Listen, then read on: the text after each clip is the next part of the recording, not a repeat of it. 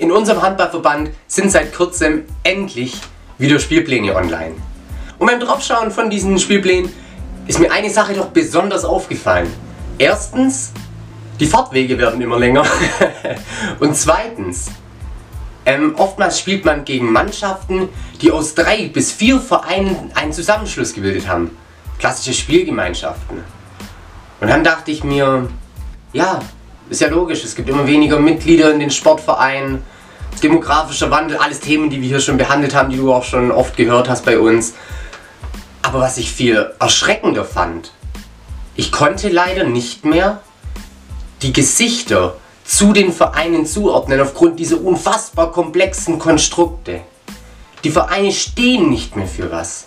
Diese klassische Identität, die so ein Verein nun mal hat, sie stirbt leider mit der Anzahl der Mitglieder aus. Genau darum soll es in dem heutigen Video gehen.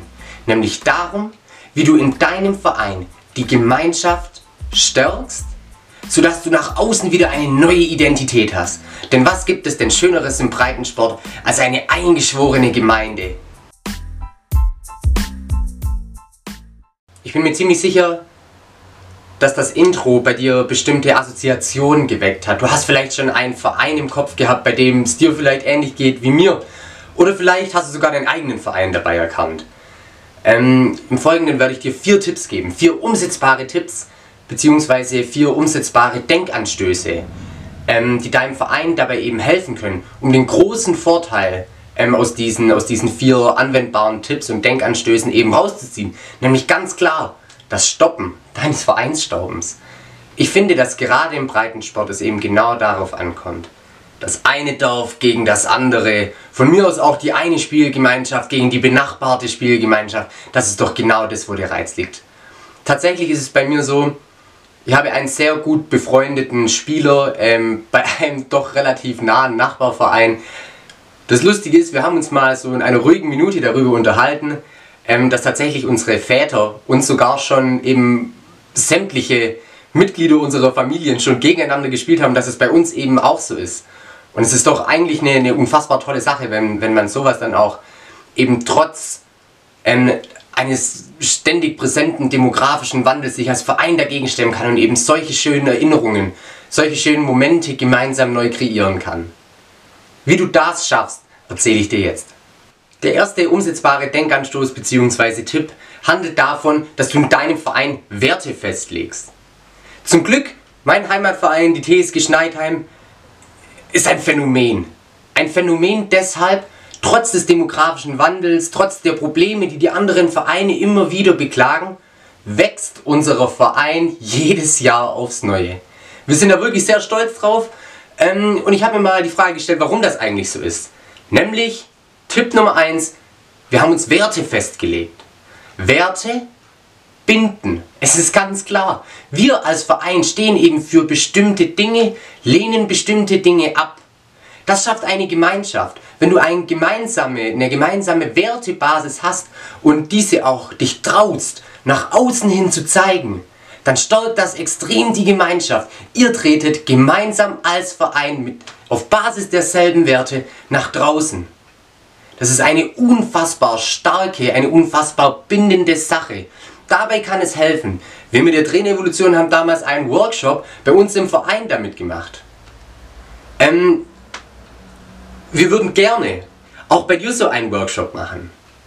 Setzt euch einfach mal zusammen.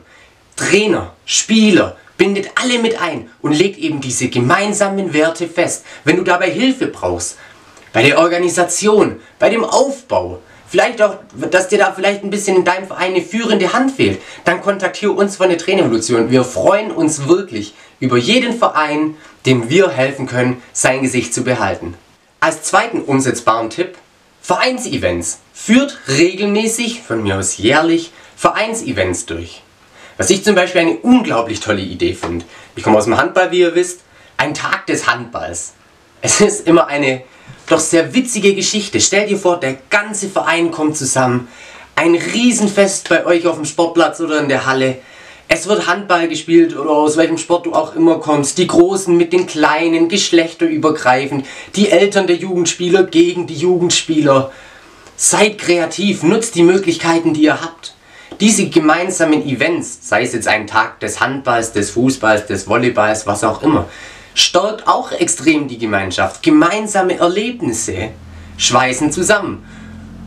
Aber bitte passt auf eure Eltern auf. Da haben wir schon schreckliche Kreuzbandrisse und so weiter gesehen. Also passt bitte auf eure, auf eure Spielereltern und Spielerfrauen und Spielermänner auf. Ähm, was auch ein guter Tipp ist, bei uns ist es tatsächlich immer so, dass Jugendmannschaften eben besonders geehrt werden, wenn sie, wenn sie große Erfolge einfahren. Sei es eine Meisterschaft oder, oder sonstiges. Ähm, man plant dann immer einen Ausflug mit diesen.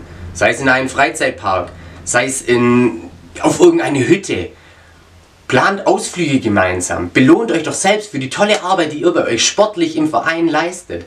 Denn es ist so, diese tollen Erlebnisse, die dadurch entstehen, ziehen neue Mitglieder an. Für mich war es damals das Größte, als wir in meinem ersten D-Jugendjahr, es wird fast schon nostalgisch, es ist unglaublich lange her, in meinem ersten D-Jugendjahr sind wir in der Bezirksliga Meister geworden, eine totale Überraschung. Zwei, drei Monate später haben wir dann unseren Ausflug in den Skyline Park gehabt. Es war das Größte für mich. Ich bin eine Woche danach wieder in die Schule gegangen und habe meinen Freunden erzählt, und ob du es glaubst oder nicht, die, von diesen tollen Erlebnissen, von denen ich erzählt habe, konnte ich drei neue Mitglieder für meine Mannschaft damals äh, binden. Die spielen da heute noch. Das ist doch eine großartige Sache. Diese gemeinsamen Erlebnisse, die, die, man, die man gemeinsam doch erleben darf. Und das, das Erzählen darüber, wie, wie toll es denn eigentlich in unserem Verein ist, zieht neue Mitglieder an und bindet die, die schon da sind. Wichtig ist auch, und jetzt kommen wir zu Tipp Nummer 3. Und das ist einer, der mir besonders am Herzen liegt. Denn ein Verein funktioniert nur, wenn alle daran teilhaben. Das klingt jetzt so wie, wie eine Phrase, die ich dir da so hinwurf. Aber es ist doch entscheidend, wir haben ganz arg kleine, wir haben ganz arg große und alte, wir haben, wir haben Männer, wir haben Frauen, wir haben Trainer, Spieler, Betreuer, wir haben Funktionäre.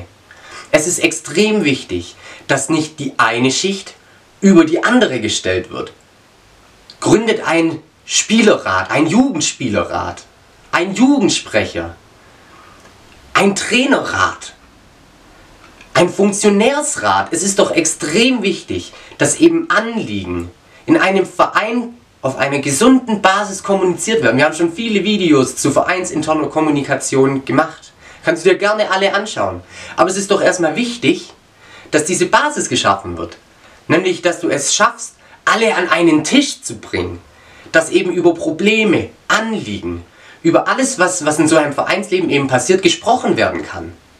Und da müssen die, die Wege zwischen den Instanzen sehr kurz sein. Wie gesagt, eine Gründung von einem Jugendrat, von einem aktiven Rat, ähm, kann da extrem hilfreich sein, dadurch, dass die Anliegen dann direkt zu diesem Rat transportiert werden und dann direkt bei den Entscheidungsfindern liegt.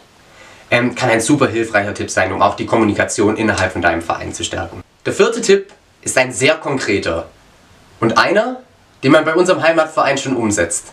Bei uns ist es so, wir haben einen, einen Nachbarverein bei uns praktisch direkt vor der Haustür. Wir sind der Vorort von der anderen Stadt, da hat es schon immer eine Rivalität gegeben. Es ist ein Riesenspiel, wirklich, da berichtet, es ist witzig, da berichtet selbst über ein Amateur-Handballspiel die örtliche Zeitung mit einer Doppelseite. Man kann es sich kaum vorstellen, was das bei uns für eine unglaubliche Aufmerksamkeit erregt. Zweimal im Jahr dieses Handballspiel in den jeweiligen Hallen. Was sich bei uns etabliert hat, ist, dass wir Farbe bekennen. Es ist eine unfassbar schöne Sache, wenn man diese Bilder von den Tribünen sieht, wo unsere Vereinsfarben sind grün, wo eine grüne Wand steht. Alle tragen etwas Grünes, sei es ein altes Trikot, das man aus dem Schrank kramt, sei es ein grünes T-Shirt, Hauptsache grün. Und auf einmal sind wir ein großes Ganzes. Und das zweimal im Jahr, wenn es gegen den größten Rivalen geht. Ist es nicht schön? Auch sowas kannst du umsetzen. Ich bin mir sicher, in deinem Verein gibt es Spiele, die besser besucht sind als andere. Bekennt doch mal Farbe. Traut euch doch mal ein Trainings-T-Shirt anzuziehen. Gemeinsam. Werbt dafür auf eurer Facebook-Seite, auf eurer Instagram-Seite, wo auch immer ihr vertreten seid. Das ist ein riesen Ding. Sollte das nicht funktionieren, weil es heißt, oh, die einen haben weiße, die anderen haben schwarze Trikots, die nächsten haben wieder blaue, weil die ihr eigenes Ding gemacht haben. Ich würde sagen, dann wird es mal wieder Zeit für eine neue Vereinskollektion. Bekennt gemeinsam Farbe, die gleichen Trikots von den Kleinen bis zu den Großen, die gleichen Trainingsanzüge und geht dann damit vor das Haus. Und auf einmal sieht man, okay, wenn in unserem Fall eine grüne Jacke draußen zum Bäcker geht, dann weiß man, wo der hingehört. Und das ist doch extrem schön. Dann sind wir nicht mehr so, sondern so. Und dann zeigen auch unsere Vereine wieder Gesicht. Ist doch extrem wichtig jetzt, vor allem wenn der Spielbetrieb wieder aufgenommen wird, dass wir Gesicht zeigen.